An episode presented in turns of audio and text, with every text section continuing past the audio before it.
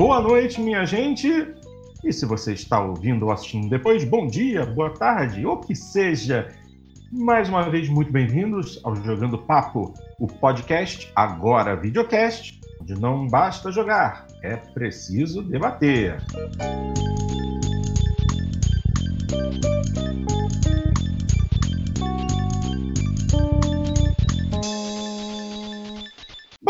nesse momento são exatamente 11h55 da sexta-feira, dia 14 de fevereiro. É, eu e meu querido Dart Range estamos aqui batalhando para ver se conseguimos trazer esse programa para vocês. Tá complicado, mas estamos aqui, estamos esperançosos de que agora vai. Bem, gente, começando a edição de número 134 e vamos lá, vamos fazer acontecer. Bom, antes de mais nada, se você curte o nosso trabalho, se você quer continuar a assistir esse programa, faz um favor para gente. Se você está no YouTube, dá uma chegadinha aqui embaixo, clica no botão de se inscrever e clica também no sininho, que aí você vai ser notificado sempre que a gente postar um vídeo novo ou for fazer uma transmissão ao vivo. E aí você vai poder acompanhar a gente, participar do chat durante a transmissão. Vocês sabem que toda e qualquer intervenção de vocês no nosso programa é sempre muito bem-vinda. Dart, meu querido. Bom, Vamos, é, já que a gente passou tanto tempo né, sem gravar programa, afinal de contas já estamos na metade de fevereiro, janeiro e metade de fevereiro já se foram, férias muito bem curtidas, na verdade. E como estamos só nós dois, vamos fazer uma coisa diferente. Eu quero que você me diga o que, que você jogou nas suas férias. Tá aí uma coisa que a gente não faz há muito tempo, saber o que é que uh, os participantes do programa não fazem. Então, Tati, me conta aí, o que, que você andou fazendo durante suas férias? Joguei bastante. Muito bem. Como há, bastante. como há bastante tempo não jogava. Oh, isso é bom, isso é bom. E o que que você jogou de mais interessante? Diz aí. Bom, lá em dezembro ainda, eu joguei o Untitled Goose Game, do, que saiu é. no Game Pass. Saiu no uhum. Game Pass gratuitamente, daí eu, uhum. eu joguei, é um jogo muito muito divertido, muito engraçado, bem diferente, né? Ele, ele ganhou Game Awards, né, de jogo indie. Sim, sim. E ele é. ganhou também outro prêmio bacana, mas esse a gente vai falar depois. É. Ele, e aí? É, é, é, um jogo curtinho, que, tu, que é um ganso que tem que sacanear as pessoas. E, isso aí. E, é, e, e se dá bem. É, não, esse, esse eu vi muitos streamers é, jogando, eu achei divertidíssimo. É. Mas eu não quis comprar. Mas é bem curtinho, no máximo umas duas horas para terminar. Depende também do quanto tempo tu, tu leva para conseguir descobrir o que, que tem que fazer naquele local. Né? Uhum. Uh, mas uh, daí depois eu acabei pegando em promoção dois jogos que recém tinham sido lançados, né? Que foram lançados em novembro. E, uhum. e entraram em promoções de, de fim de ano com desconto pequeno, porque recém tinham sido lançados, né? Mas eu tava louco para jogar os dois. Não, mas esse é... aí você gastou, você gastou o seu dinheirinho suado para poder, pra é, poder comprar. Né? Sim. E o que foi que você pegou? Foi o, o Star Wars. Uh, primeiro foi o, o, o, Call of Duty Modern Warfare, que é um reboot do, do, do Call of Duty 4 Modern Warfare, da série Modern Warfare, né? Uhum. É, e o que, que, você achou? Eu, eu gostei bastante. Uh, acho que os jogos da, da série Modern Warfare são os melhores Call of Duty que tem. Né? Tem gente que prefere Black Ops, mas para mim Black Ops não chega nem aos pés. uh, uh, e, e, esse aí, ele, uh, depois de vários jogos bem mais ou menos de Call of Duty, uhum. né? É, esse daí eu acho que que pelo menos mostrou que ainda dá para fazer jogos bons de Call of Duty. A história dele é bem legal. Não é tão boa quanto a do Modern Warfare 1 e 2, né? Mas é, mas é bem boa. Uh, eu, ia, eu, ia pra, eu ia perguntar para você, comparando esse remake, esse reboot do Modern Warfare com o original, as diferenças é, de jogo em si são muito grandes? Não. Não, é um Call of Duty, né? A jogabilidade é bem semelhante, parecido. Uh, é mais a história que muda, né? E claro, a jogabilidade é um pouquinho mais refinada, gráficos mais bonitos, tá muito bonito o jogo. É, é de se esperar, né? E, mas, é, mas é bem. É, quem, quem gosta de, uh, de Call of Duty e achou os, os últimos muito ruins vai, vai gostar muito desses. Daí, um dos melhores, acho que é o melhor dos últimos 5, 6 anos, pelo menos. Ah, que bom, que bom. É... Pra, quem, pra, quem, curte o gênero, É uma coisa boa. E aí, qual foi o outro jogo que você gastou o dinheiro? Depois foi Star Wars Jedi Fallen Order. Oh. que Bom, eu tá... muita, gente, muita gente falou super bem desse, desse jogo. É. Eu você tava achou? bem em dúvida se eu ia gostar ou não, porque todos falavam que ele que a jogabilidade puxa muita coisa dos jogos da From Software, de Dark Souls e semelhantes. E como eu, eu tenho verdadeira ojeriza esses jogos, ah, eu não. Eu tava.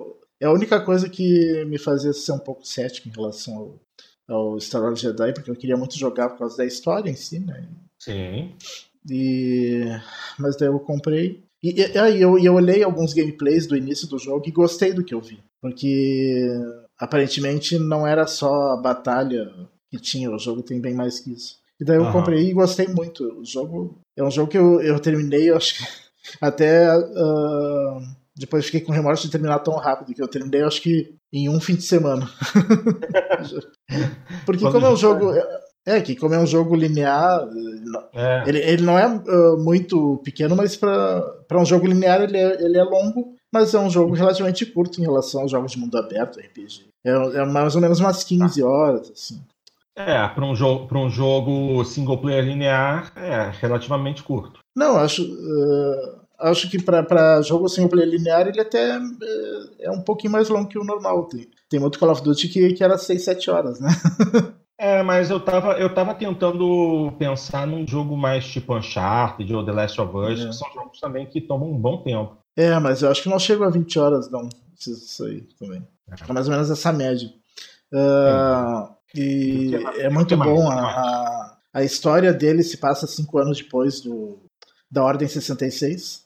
Uhum. e tu joga como um padawan que sobreviveu. Ah, ele, ele tá trabalhando disfarçado lá num, num planeta. Aham. Isso daí é um spoiler só do comecinho do jogo. né? E É. Ele tá num planeta lá uh, que, que serve de meio que de sucata, de- é que processa a sucata das, das naves e tal. E, Uhum. E, e tá trabalhando lá, disfarçado, ninguém sabe que ele, que ele era um padawan. E acontece algumas coisas lá que ele acaba se forçando a meio que revelar que ele é. E em seguida aparece uma os inquisidores do Império lá pra, pra matar ele, porque descobriram que tinha um, um sobrevivente lá. Daí depois o Entendi. jogo é tu, tu, tu- ao mesmo tempo que foge, também tenta encontrar alguns artefatos lá que pode, eh, que pode ajudar a, a salvar a- a- a- algumas crianças também sobreviventes. Então, é bem interessante. Eh, Uma ex-Jedi que ajuda ele, que é uma Jedi que antes da Ordem 66 tinha de- deixado de ser Jedi. né? Nossa. Ah, é bem interessante. Muito legal. Eu Fora isso, existe mais alguma coisa? Teve o Hitman 2, Hum. ah, que é, é continuação direta do Hitman 1. Aquele Hitman que a gente ganhou de presente, quem era assinante Live Gold? Sim, é aquele mesmo. Ah, é. E ele. ah, eu não terminei ainda. ah, são, acho que o Hitman 1, não me lembro quantas, quantas missões eram, acho que eram umas 5, né? 6. Uhum. E agora é mais 5 ou 6. Eu, eu joguei umas 13, eu acho. Entendi. Ah, é o mesmo esquema, assim. É, É praticamente como se fosse o mesmo jogo, assim. Até o menu eles compartilham. Seleciona as missões desde o primeiro até o. nossa. É tudo como se fosse uma plataforma só, assim. É, é uma, é uma maneira que eles têm até de economizar de produzir o jogo. É. é mas é, é bem interessante pra quem gosta. Uhum. Eu, eu não sou tão fã assim de. de eu sou, não é que eu não seja fã, eu sou ruim de, de stealth, porque eu Aham. não tenho muita paciência lá pelas tantas, eu me irrito e, e acabo me revelando. Ah, você é. Depois de muito tempo é, o- com o jogo lento, você quer entrar em modo Rambone, que é sair de É. trás de tudo já metendo bala em todo É. mundo. Mas esse eu gosto porque, porque ele tem. Cada, cada missão tem variadas formas de terminar ela, né? Uhum. Várias formas diferentes de matar. Tu pode jogar jogar coisa na comida pra pessoa passar mal, daí tu vai no banheiro enquanto ela tá vomitando. Tem- É, é um, é um jogo que te obriga a ser criativo também, né? é, Legal. coisa que eu não sou, né? Geralmente eu não sou nada criativo. Ah, eu também peguei em promoção de fim de ano esse uma promoção tava melhor, né? Que é o, o Dark Chronicles uh, Man of Medan. Uh, ah, tá. Man of Medan. É, é uma, o primeiro jogo de uma antologia da. Não me lembro agora o nome da empresa, mas é a mesma empresa que fez o Until Dawn, que era um exclusivo do PlayStation 4. Ah, sim, sim, sim, sim, sim. É, é, é, um jogo... é, o, tipo do jogo que você gosta, né? É, jogo tipo filme interativo, assim, que nem. Uh -huh. é, bem semelhante a um Heavy Rain da vida, um Detroit. Uhum. Ah, tá. O desenvolvedor é Supermassive Games. É, a tá. Supermassive, é. Legal. E o, o próximo jogo já foi anunciado, que é, hum. se não me engano é Little Hope, uma cidadezinha meio macabra, porque uh, todos eles são meio temática meio de terror, né? É uma uhum. antologia Uh, cada jogo é independente entre si, as histórias não têm nada a ver uma com a outra, mas eles uh, se unem pela temática. E provavelmente todos vão se unir também pelo narrador do, do jogo, né? Que é, que é, tipo um bibliotecário que tu vai lá e ele começa a contar as coisas e, e te conta a história. Entendi. Uh, entre volta e meia ele aparece, tu interage com ele um pouquinho. Saquei. É, eu, tô, eu, dei, eu, dei uma, eu dei uma corrida aqui no, na Wikipédia só para dar uma olhada a respeito dessa questão da, da antologia.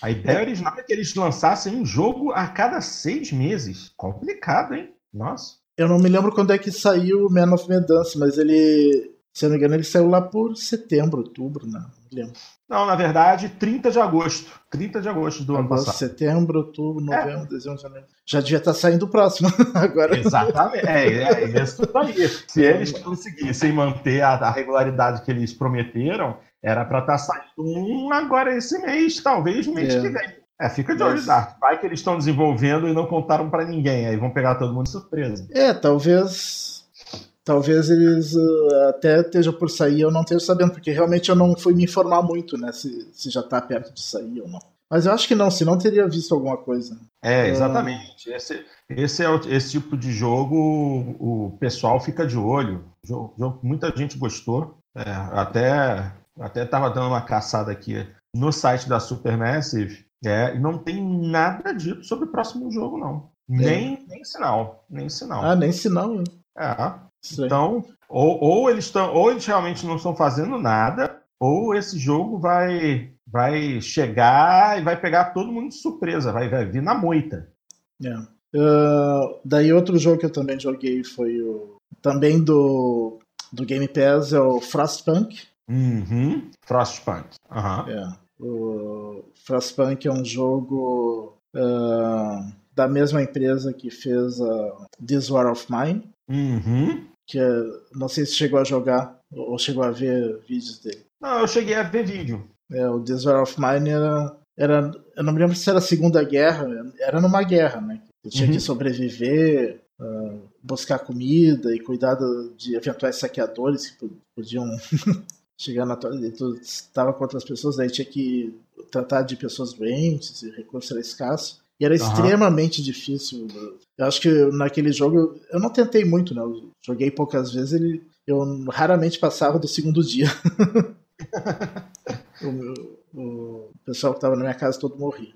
Uh, e o Frostpunk, ah. o Frostpunk é, ele tem essa temática bem semelhante.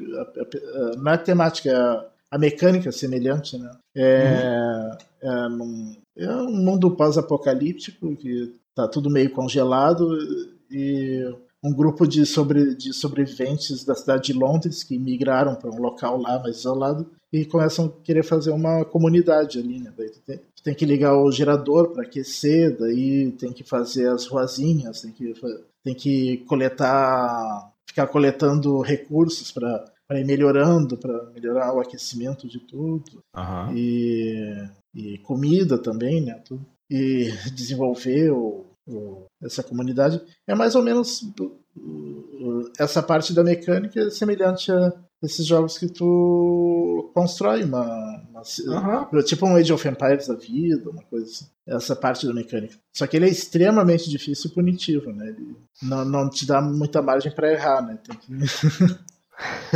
é, é, é muito difícil. E tem um modo que é um pouco mais fácil dele, que eles chamam de modo, eu acho que é infinito. É, na o verdade, Que na verdade ele é finito. ele demora bem mais para tu pra, pra te punir, mas ele te pune também. é, é, é o modo infinito que tem um fim. Você morre. É. é. é. E. Eu tava, eu tava lendo aqui a tem... respeito do jogo. A, a premissa dele é muito interessante. É, muito bom. E eu acho, além desses, tem um outro que eu, que eu tenho jogado, que é o vício que eu não largo. E, é, a verdade, eu fiquei alguns anos sem jogada e eu voltei há um tempo atrás e, e, comecei a ver vídeos, daí pego ideias de mods e tal, é o Cities Skylines. É, essa, é, é, esse, esse, realmente você não me pega de surpresa nem um pouco, porque, é, assim, você com Cities Skylines e eu com Forza Gran Turismo. É a mesma coisa. É. um jogo que nunca vai ter fim. É, e, e, é, e é, incrível o que, o que fazem com os mods nesse jogo. É, e até ando assistindo uma série de um brasileiro até que, que, que faz vídeos do. Ele não faz vídeos só de Skylines, mas ele faz também, né? Eu só assisto os de Cities, eu não assisto os outros dele. É, ele tá, tá jogando com um mod que é de tempo real. Então demora bem mais para aumentar a população. Uh, as, as casas de baixa densidade têm muito menos gente, as de alta densidade têm uma quantidade estupidamente maior de gente do que no, no jogo normal. Do... Mas é aquilo. O é, jogo nesse, tem horários de modo, Nesse modo de tempo real, um dia leva 24 horas? Não, não, não chega. Não ah, chega a 6. Ah, mas tinha que ter, que aí você é, Eles simulam um tempo real, né? Que no, que, na, que no jogo original não tem muito assim. É. Não, eu digo, por que, que eu digo isso? Porque se fosse tempo real mesmo, você teria a possibilidade é, de pensar melhor as suas ações. Ah, não, mas aí não tem como. É, que não, não tem como. mais tempo para realizar. É que o tempo real ficaria muito irreal, né? porque porque não vai construir uma cidade em 24 horas, né? É, é, realmente. É, é complicado. Mas é, é, bem interessante esse mod. Eu não sei se eu teria uh, paciência de jogar com ele, né? Mas estou gostando de ver a série. Ah, uh, legal. E é isso. Só, só isso, né? Só isso. Só. que eu me lembre, talvez tenha mais algum que eu não esteja lembrando. é, nada, nada no celular, não? Nenhum joguinho de matar tempo? Não, no, celular eu não jogo. É, você. Bom, nesse ponto, pelo menos você e eu somos, somos iguais. Meu telefone não tem um jogo sequer instalado. Eu até instalo, mas uh, eu não, não me animo a jogar. Ah, eu nem perco meu tempo de instalar, sinceramente. Eu, eu jogo de vez em quando no iPad, mas daí eu jogo antes de dormir, geralmente, um pouco do Candy Crush. ah, sério, Dart? É, Ué. Candy Crush Soda. Para mim, é mobile, para mim, mobile, para mim, mobile serve para esse tipo de jogo, joguinho rápido, despretensioso, assim. Uhum. Não gosto tá. de jogar, não adianta, não, sou velho, não, nunca vou jogar jo jogos mais complexos em, em é, tela então, pequenininha. Então você, já, então você já automaticamente já está se classificando como velho, né? É. Tipo do, é o tipo da pessoa que é mobile gamer. É. Grila, meu Deus do céu. Eu nunca fui muito fã de mobile, não. É, eu sei disso. Você teve até tendo 3DS, ficou pouco tempo, vendeu. É, sim. Ah, tá certo. E agora eu tô com o Switch que faz, um, faz alguns meses que tá encostado. Eu joguei os jogos que eu queria jogar nele depois. Nossa, que é isso? Sério? Sério. E você não costuma acompanhar sites de notícias da Nintendo para ver o que está vindo, o que, tem de interessante? De repente é... tem um jogo que você não que você não está sabendo que pode é, ser interessante. É, é que, é que vários que eu vejo que o pessoal está gostando são jogos que também saem para PlayStation 4 e, ah, e Xbox. Tá certo. Então tá. eu não vou jogar a pior versão do jogo. É, isso, isso... E mais caro ainda por cima, né? É, é, é. Isso é um problema sério do Switch, né? É, os poucos jogos que são exclusivos, jogos da Nintendo, títulos que são excelentes, uma outra coisa da Ubisoft, por exemplo, mas aí o resto, quando é multiplayer, pô, vai comprar do Switch. Ainda mais você tendo um Xbox One X em casa. É. O, PlayStation, o PlayStation você botou pra frente, né? Sim. Então, complicado. Complicado mesmo. É. É, é um, um, jogo que eu quero jogar no Nintendo Switch é o Luigi's Mansion, mas ele tá muito caro ainda. É, aí não tem, aí não tem jeito, se quer economizar. E, e jogos, da, e jogos da Nintendo demoram para entrar em promoção. Demoram muito. É verdade, é verdade. Bom, É, para a gente não se alongar muito, deixa eu dizer agora aqui para vocês o que, que eu joguei nas minhas férias. Primeiro, eu não joguei tanto quanto eu imaginava, porque, sinceramente, eu quis descansar muito. 2019 foi um ano puxado e 2020 promete ser pior ainda. E nas férias eu joguei o que eu sempre jogo. Dizer que eu joguei é, só Forza e Gran Turismo, eu joguei outras duas coisas. Duas. Só tá aparecendo um dedo, mas são duas. Duas. É, eu joguei Euro Truck Simulator, que é bom. Jogo para simplesmente você matar o seu tempo, relaxar, sem preocupação. Você entra no seu caminhãozinho, pega a carga, passeia tranquilo, é, dirige na velocidade limite da estrada, bota uma musiquinha. No próprio jogo você tem acesso a rádios online. Aí eu, aí eu boto numa rádio inglesa que só toca música dos anos 80 e 90. E assim, você passa umas quatro, cinco horas jogando e nem sente. É muito bom por isso. É um jogo para desestressar. E o outro jogo que eu comprei e, pra, e joguei é a realização de uma promessa, o cumprimento de uma promessa. Eu peguei Death Stranding. Não zerei ainda, não zerei, porque o jogo é grande e quando eu quero jogar, eu preciso me sentar sabendo que eu vou ter tempo e ninguém para me incomodar enquanto eu jogo. Então, é, eu sento, ah, falo assim, ah, daqui a pouco eu vou ter que fazer uma outra coisa, não vou botar Death Stranding agora porque eu vou caminhar por meia hora e vou parar de jogar? Não. Death Stranding é o tipo de jogo que você tem que jogar, sentar e jogar umas 5, 6 horas seguidas para completar um ou dois capítulos, porque o jogo é imenso. Então ainda não zerei, mas eu estou curtindo, eu acho o jogo bacana. É um outro jogo também é, que eu, é o lance, né? De você fazer as entregas, passear, de vez em quando aparecem lá os, os, os, os fantasmas né, para te atacar. Mas é legal, a história é legal, o roteiro é bacana, a música é sensacional e eu estou curtindo. Estou curtindo bastante. Mas é, eu... quero ver se não demora muito mais para zerar o jogo. O Death Stranding eu, eu hum. assisti o início do gameplay e gostei tanto que eu assisti todo o gameplay pelo YouTube.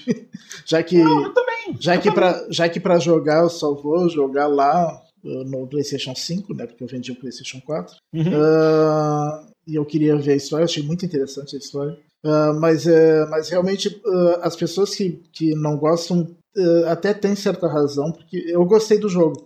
Mas realmente tem um momento do jogo que, que, ele, que, que fica meio maçante essa história de, de carregar pacote para lá e para cá e, e, eles mandam voltar dez vezes no mesmo lugar. É, ele, ele, é, um jogo de ritmo, ele é um jogo de ritmo lento. É. Mas eu, eu comparo o, o Death Stranding até mesmo com o Euro Truck Simulator. Não é um jogo para você ficar se estressando. É um jogo para você sentar, relaxar e passar o tempo, entendeu? Não é um jogo que você vai. Não é um jogo de tiro em que você vai ficar sob tensão o tempo todo, se escondendo, atirando, não sei o quê. Não é um jogo de corrida que você vai ter que estar o tempo todo é, muito afiado no controle, muito ligado no que está acontecendo. Death Stranding é o tipo de jogo que você tem que jogar deixando o tempo passar. É um jogo para você relaxar mesmo. Até, é até bom que a trilha sonora dele é uma trilha agradável de fundo, então você vai curtindo, você vai passeando, vai caminhando, vai vendo as coisas, o visual do jogo é belíssimo, então, da minha parte, sem arrependimentos, estou gostando. Ah, e eu esqueci de falar um jogo que eu joguei. Agora ah, me lembrei.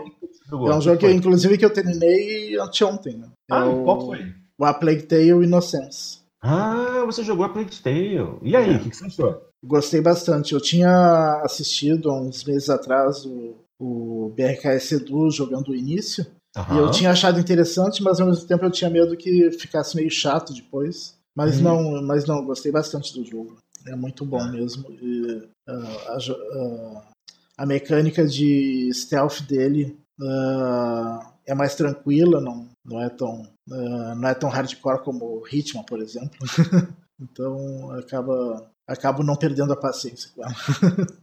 e é, a história também é, é, bem interessante, porque se passa na, na Idade Média, durante a, a praga dos ratos lá. Como é que, é, sim, Como é que era o nome? Grande praga? Não me lembro ah, agora o nome. Febre, é, peste Negra, Peste Negra. Peste Negra, é. sim. Uh, E daí tem, tem a Inquisição também, os Cavaleiros Templários Inquisidores, estão uh, uh, perseguindo algumas pessoas. Né? É, é, bem, bem legal a história, vale muito a pena o jogo. E tá de graça no Game Pass. é, tem, tem, tem, ainda tem esse detalhe, né? Show de bola.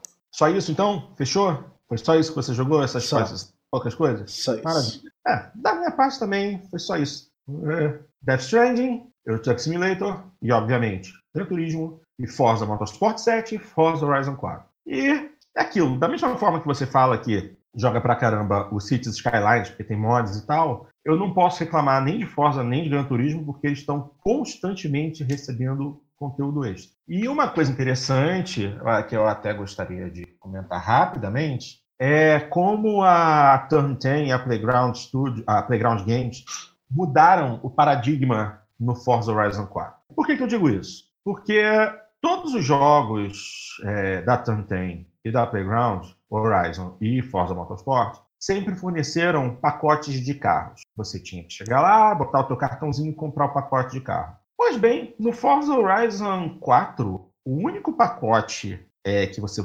compra, por assim dizer, é o Carpass. Quem comprou o Carpass ganhou uma série de uns seis meses e depois acabou. Foram oito carros por mês durante seis meses. Daí para frente, todos os carros novos entraram sem custo nenhum para os jogadores. Você tem que fazer alguns desafios durante a semana, em cada tem uma estação no Horizon, né? Então, você faz alguns desafios durante a semana, ganha o carro e você não paga nada mais por isso. Eu, estou adorando, porque sempre tem carro bacana entrando no jogo e não está custando nada para ninguém. Mesmo quem não tem o Carpass está curtindo um monte de carro novo que está entrando no jogo de boa. E eu não posso nem falar de Gran Turismo, porque desde, é, desde o Gran Turismo 6, todo o conteúdo DLC não é cobrado em Gran Turismo. Gran Turismo Sport, mesma coisa. Ganhou já uma porrada de carros, ele, ele praticamente dobrou o número de carros do jogo, ganhou várias pistas, coisa que Forza Motorsport 7 nunca fez.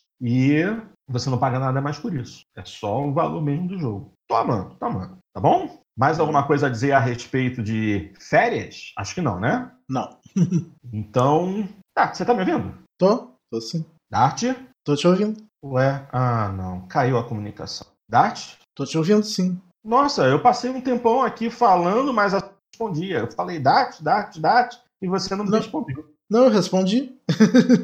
Mas eu não ouvi. É. Devo, ter, devo ter tido algum hiato aqui na minha conexão. Mas tudo bem. Bom, então, nada mais a se adicionar a respeito de férias. Vamos falar a respeito é, dos assuntos mesmo do programa de hoje. Começando pelo maior deles. Bom, uh, eu acho que todo mundo que nos acompanha, obviamente, adora games e conhece um rapazinho chamado Jeff Keighley. Ele que é o, o criador e produtor da The Game Awards, que acontece todo fim de ano. E ele também é um participante contínuo e ativo da E3, que acontece todo ano no meio do ano. Pois bem, após 25 anos de participações na E3, o Jeff decidiu pular do barco. Ele não vai mais participar da E3. Ele postou, postou um tweet recentemente informando que não estaria mais participando. É, e eu até estou aqui com o tweet. É, ele escreveu assim: Tomei a difícil decisão de recusar a produção do E3 Coliseum, que é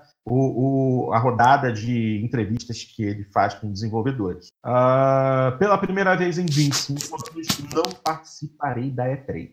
Ele participa desde o início. Acho que a E3 precisa se tornar mais digital e global. É uma marca que significa muito para as pessoas, mas não deve ser apenas uma área de exposição. Ele não deu mais detalhes sobre é, o que, que a E3 está fazendo de certo ou de errado. E a Entertainment Software Association, que é o grupo que administra a E3, também não soube explicar o que estava acontecendo. Só que pouco tempo depois que o Jeff Keighley fez esse tweet, postou isso no Twitter, a, esse grupo, né, essa Entertainment Software Association, ESA, é, colocou, informou que o programa desse ano vai apresentar jogadores convidados especiais, celebridades e programação digital no salão do show, né, na área de exposições. E, se, e vai se conectar com o público global por meio de uma transmissão ao vivo prolongada. O destaque será a estreia de uma experiência totalmente nova, transmitida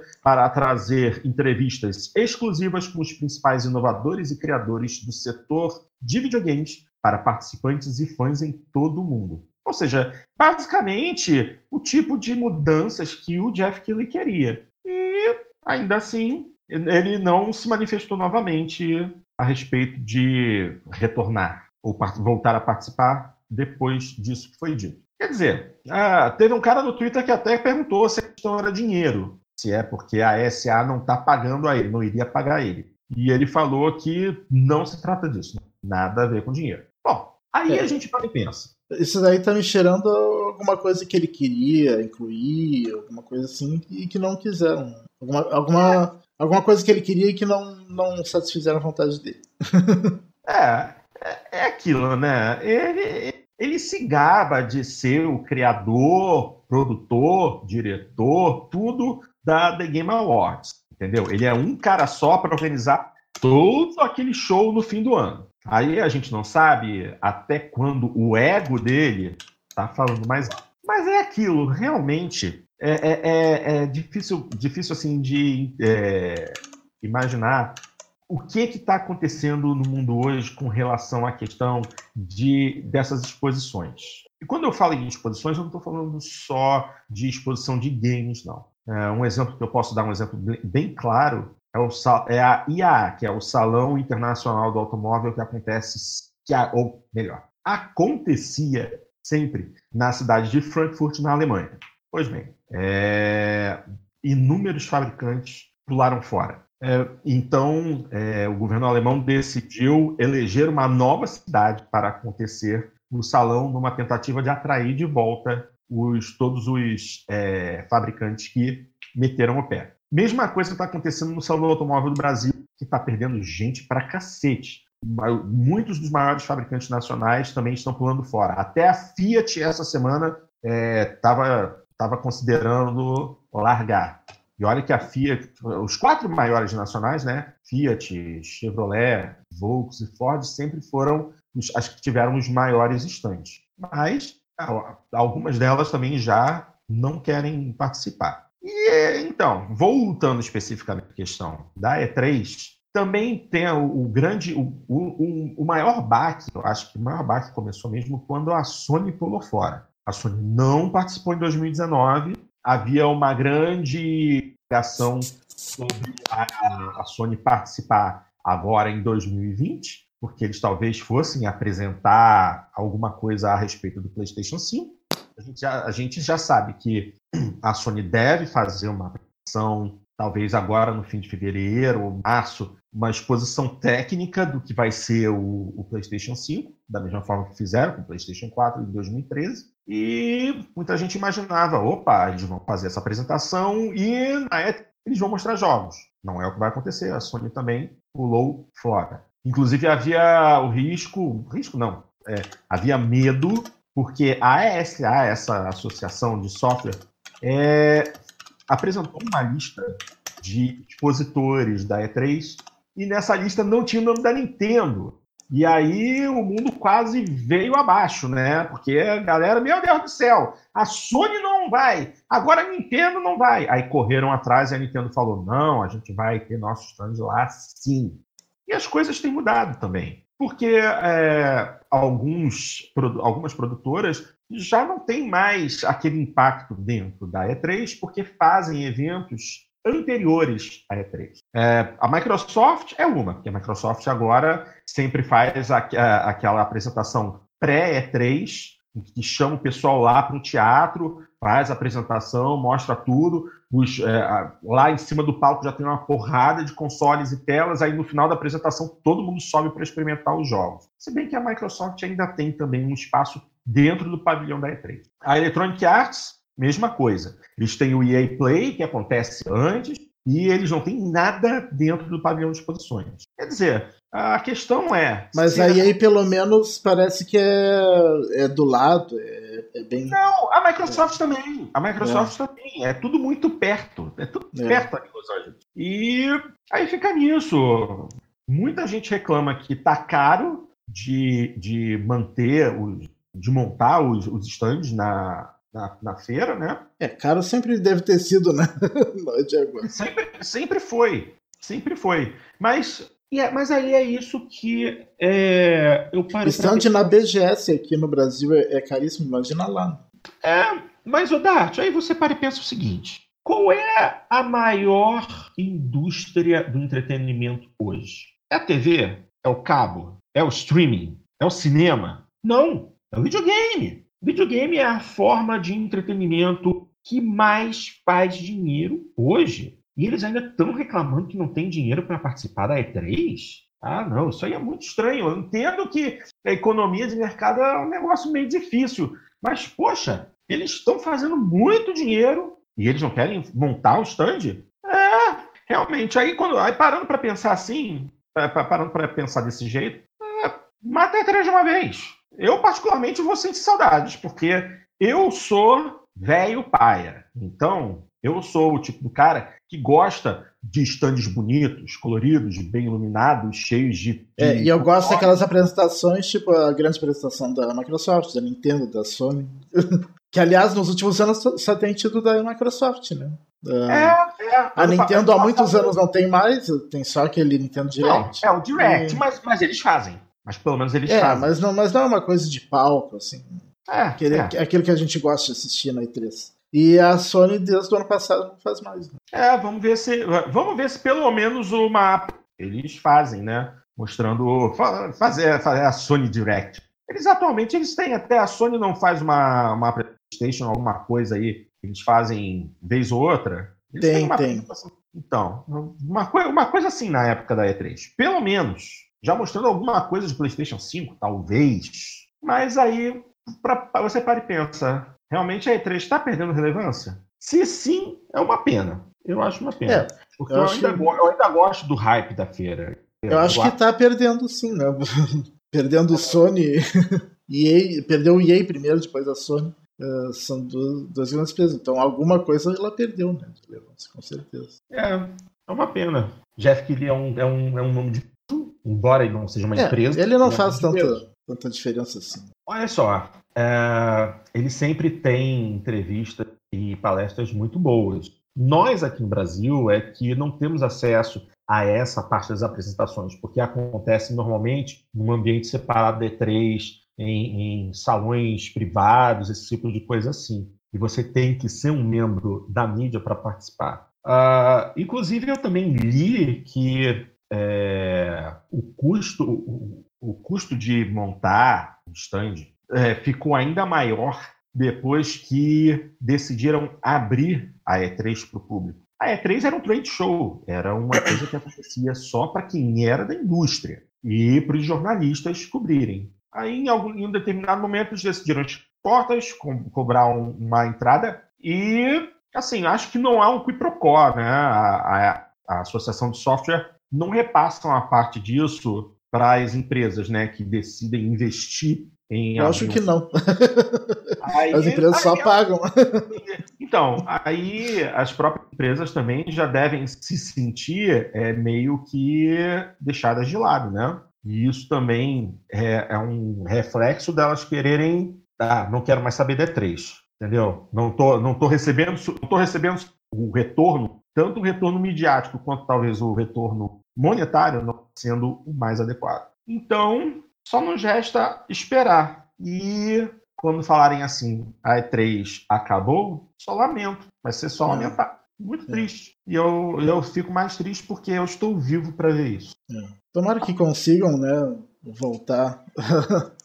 é, mas, mas tem, que haver, tem, que haver, tem, que haver, uma sacudida muito grande no mercado é. do jogo para que realmente. É, tem que se reinventar um pouco. É isso. É, é, o termo é isso. Tem que se reinventar. Eu, eu acho que nem mesmo uma nova geração de consoles vai resolver essa situação. Então, só nos resta aguardar. Porto, antes de, do, do próximo assunto, hum. o, o Karate lá no chat do YouTube uh, uh, disse que deixa a EA comprar o Gran Turismo, comentando aquela.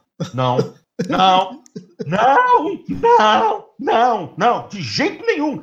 Com o perdão da má palavra, nem fudendo. Não, deixa do jeito que tá, que tá bacana. A partir de amanhã, primeira rodada do Campeonato Mundial de Gran Turismo, transmitida ao vivo. Ó, para vocês terem uma ideia, para quem está nos assistindo, para vocês terem uma ideia, no ano passado, em 2019, o Campeonato Mundial de Gran Turismo online, ao vivo, foi mais assistido que as 500 milhas de Daytona, que é um dos maiores eventos de TV dos Estados Unidos. Que americano gosta de ver carrinho da NASCAR girando girando e girando naqueles circuitos. É, são 400, 500 mil pessoas no circuito para assistir. Mas a transmissão online do campeonato de Gran Turismo fez mais sucesso, entendeu? Eu até fico surpreso porque, é, por exemplo, na, na tem premiação para jogo multiplayer e tal, e para campeonatos, eles premiam até campeonatos, e não falam nada de Gran Turismo. Talvez até porque, ao invés de ser um campeonato bundão de um joguinho de tiro ou então de LOL, Gran Turismo tem o apoio e a certificação da Federação Internacional de Automobilismo, coisa séria, e não essas brincadeiras de criança aí, que movimentam dinheiro, mas são brincadeiras de criança. Me desculpe. Ok. Bom, vamos continuar então. É, essa próxima notícia que, é, que rolou agora essa semana é chatinha. É, não sei nem muito bem o que pensar a respeito disso. O que que acontece? Bom, os últimos quatro jogos da franquia Need for Speed foram produzidos pela Ghost Games, lá na Suécia. O que aconteceu é que, nesta semana, a Electronic Arts mexer em tudo mais uma vez e trouxe a franquia Need for Speed de volta para a Criterion Games. E a Ghost Games, morta. A Ghost Games voltou a se chamar EA Gotemburgo. É muito triste, porque é, a Ghost Games é, finalmente conseguiu fazer um jogo de qualidade. O Need for Speed anterior, o Payback, não era coisas não, mas esse Need, esse for Speed Hit, jogaço. Finalmente, quando a Ghost conseguiu fazer um jogo bom, acabou. Mataram a Ghost Games, acabou mesmo. E levaram o, for, o desenvolvimento de Need for de volta para Inglaterra, de volta para Criterion.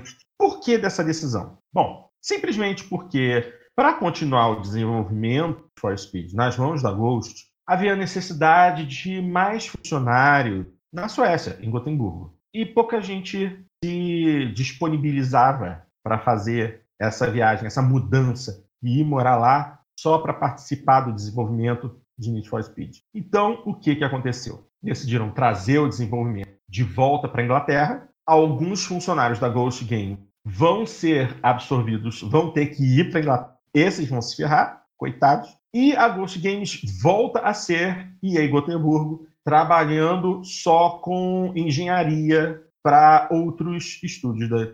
Eles vão voltar a trabalhar só com middleware e com é, a, a, engenharia que vai por baixo dos jogos. Em especial, Frostbite. Assim, é, se eu não me engano, a DICE também, também é lá na Suécia, e a DICE foi a desenvolvedora original da engine, né, Frostbite. Então agora a Gothenburg vai assumir o suporte e o contínuo desenvolvimento é, desse, desse, dessa ferramenta. Né? Então, o desenvolvimento do, do NID volta para a Inglaterra, na cidade de Guild, que é o maior centro de desenvolvimento da Pro. E é complicado, eu, eu como fã da franquia, é, fica até complicado para mim se essa é uma boa atitude ou é uma má atitude. Porque é, existem dois tipos de Need for Speed, basicamente. O Need for Speed original, franquia originalmente, se tratava de supercarros ou carros raros em belas paisagens, pilotando em belas paisagens. Aí então veio o Need for Speed Underground. O jogo foi desenvolvido pela Black Box Games e que surfou na onda de Velozes e Furiosos. Então, deixamos os supercarros de lá e temos aí carrinhos japoneses, os, os Tuners, carros japoneses, muscle cars, tunados com aerofólios enormes, com sistema de som, com rodas, não sei o quê, correndo à noite e fugindo da polícia. Muita gente gosta disso. Inclusive um youtuber que eu gosto muito, que é o Black Panther, é um, é um inglês, e ele, ele é um cara muito jovem, se não me engano, hoje ele tem 24 ou 25 anos de idade, quase a metade da minha idade. Ele nasceu e ele jogou na infância dele, na adolescência dele, underground. Ou seja, ele é um filho de underground. E para ele, Need for Speed é corridas com carros tunados fugindo da polícia. Eu sou fã dos supercarros, super caros, correndo em belos ambientes idílicos. Então, o tipo de jogo que a Criterion produz é mais atraente para mim. E o, o, esse youtuber que eu falei tá puto da vida porque ele tem certeza que o desenvolvimento voltando para Inglaterra vai ser de jogos no estilo antigo do Need for Speed. É uma questão de gosto. Eu não sei o que dizer, porque para mim tanto faz. Eu gosto de, das duas vertentes do Need for Speed. E sinceramente, todos os três últimos Need for Speed produzidos pela Ghost foram nessa tocada de corridas clandestinas. E isso também me cansou um pouco. Se a gente voltar para carrões em belos ambientes, eu vou ficar numa boa. Mas muita gente vai torcer a cara. Fazer o quê, né? Coisas da indústria de jogos. É, o bom seria se a Criterion fizesse o Need for Speed Burnout Paradise. então, então, vou até, vou até voltar a citar o Black Panther, esse youtuber que eu gosto. Por quê? Porque, se a gente lembrar, é, todos os jogos é, da franquia Need for Speed que foram produzidos pela Criterion, inclusive o último, que foi Need for Speed Rival, que foi uma coprodução Criterion e Ghost Games, é, eram jogos com carrões em ambientes idílicos, mas com uma tocada de jogo muito puxada para Burnout, entendeu? Do tipo a jogabilidade, você é, drift, você puxa a direção, dá um toque rápido no freio de mão e aí ele inicia um drift quase que automático, super simples de você manter, igualzinho Burnout.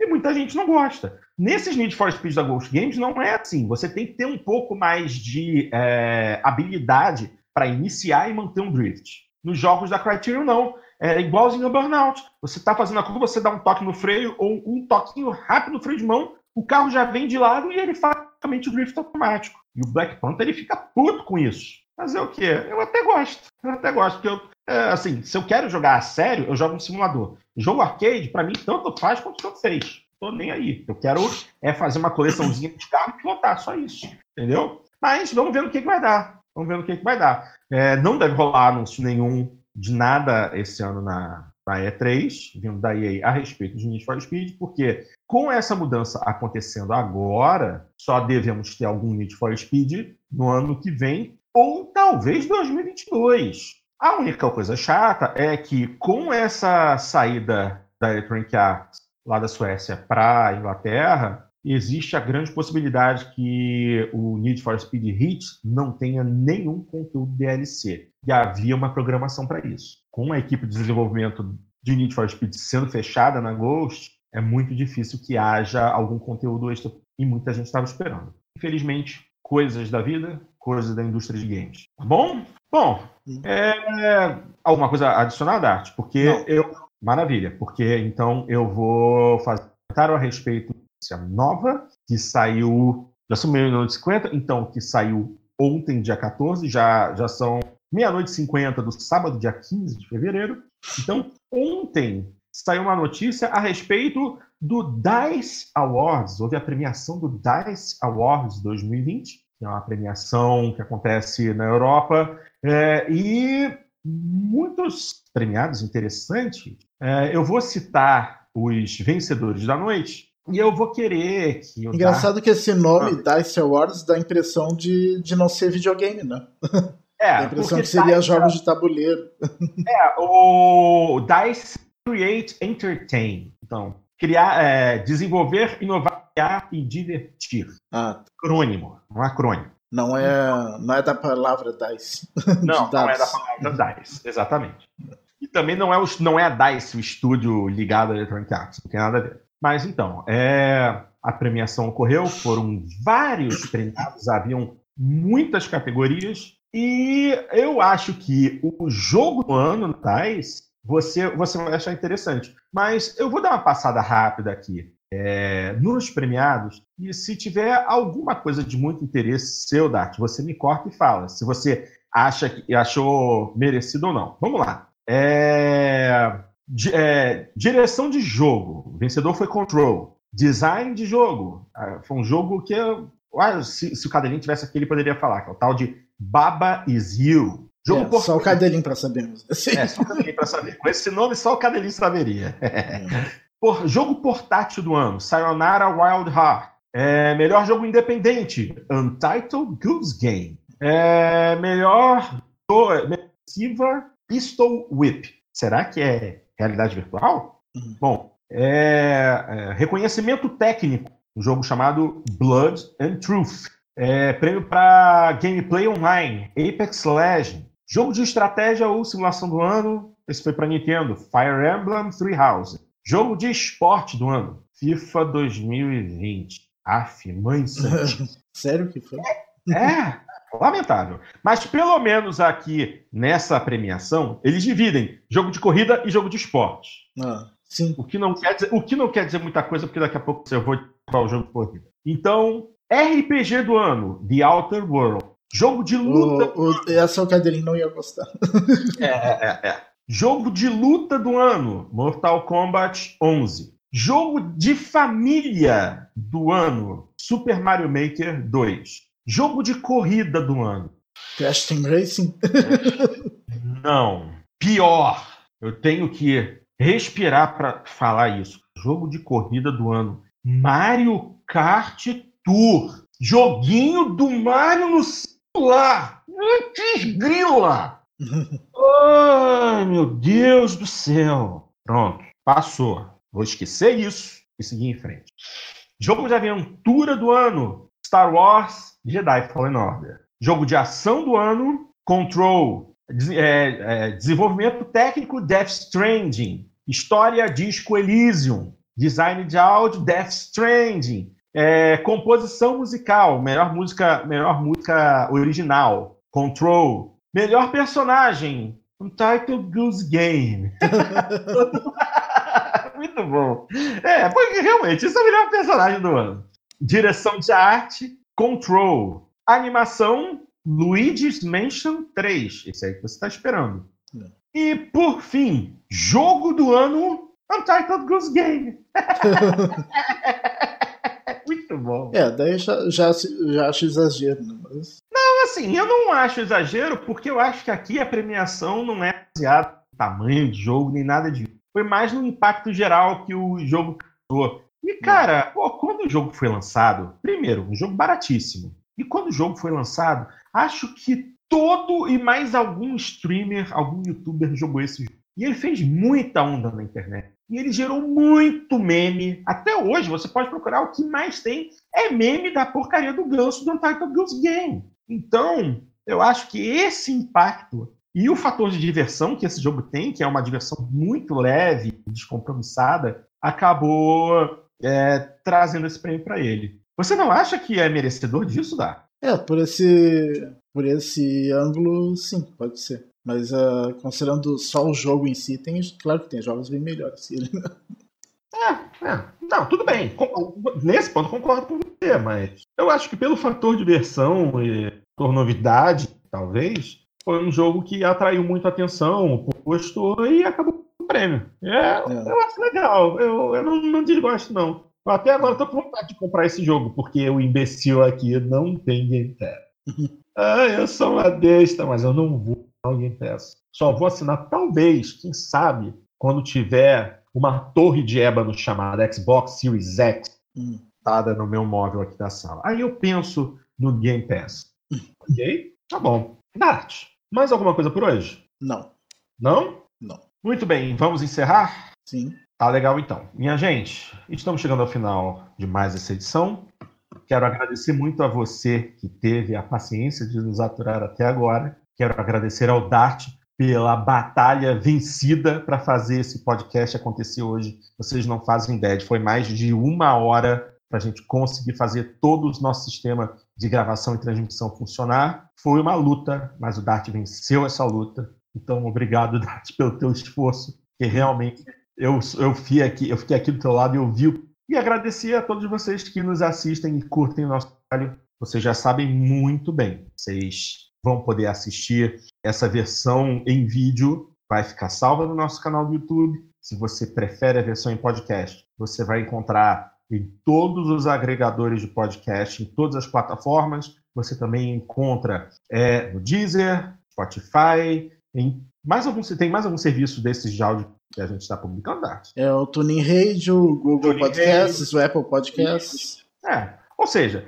se você quer ouvir a gente, você gosta de ouvir a gente quando você está fazendo o seu exercício, quando você está dirigindo para o serviço, está no ônibus, em qualquer lugar, é só assinar qualquer um desses serviços que você vai ser notificado quando o nosso programa estiver no ar. Quer participar com a gente? Você pode fazer hoje. Qual, qual foi o nome do nosso ouvinte que estava acompanhando a você falou o nome dele, eu acabei me esquecendo, peço é, é, o, é o Karate, que é o Silva Karate, e também o Alessandro Coelho. Então. Opa, viu? Se vocês quiserem participar durante a gravação, fiquem de olho, assinem nosso canal no YouTube, cliquem embaixo se inscrever, marque o sininho para vocês receberem as notificações e vocês podem participar do chat durante a gravação e interagir ao vivo com a gente. E esse ano a gente vai tentar ter um dia certo sempre para gravação, né? Exatamente, exatamente. A gente não sabe ainda exatamente qual dia, isso. Acho que quarta ou quinta. A gente, inclusive, tentou gravar essa semana na quinta, mas infelizmente tivemos problemas é, de conexão. Ah, mas de qualquer forma, se você quer participar em seguida, depois de ouvir nosso programa, quer trazer seu comentário a respeito do que foi discutido hoje, você tem várias formas de fazer isso. Primeiro, você pode muito bem escrever na área de comentários do YouTube, ou então você pode é, mandar uma mensagem para a gente dentro de nossa postagem no nosso site, no jogandopapo.com.br. A gente sempre coloca lá o link para o nosso programa e tem a área de comentários em que você pode escrever. Você também pode mandar um e-mail para a gente no jogandopapo.jogandopapo.com.br. Manda até uma mensagenzinha em áudio que a gente enxerta ela aqui no programa. Você vai se ouvir, ouvir sua própria voz, e a gente vai discutir a respeito do que você trouxer pra gente. Tá legal? Pode ver, minha gente. É, é só uma coisa que Fala. eu acabei pulando. Outra pessoa que estava participando aqui no chat é o LL Vlaximus. Opa! LL Vlaximus. É. Maravilha. Se estão aí até agora, gente, vocês são corajosos. Obrigado pela para vocês que a gente faz o programa. E chegamos ao fim. Então vamos ver se muito em breve, não sei se semana que vem ou na outra, estamos de volta com o Jogando Papo 135. Até lá, um grande abraço a vocês e até a próxima.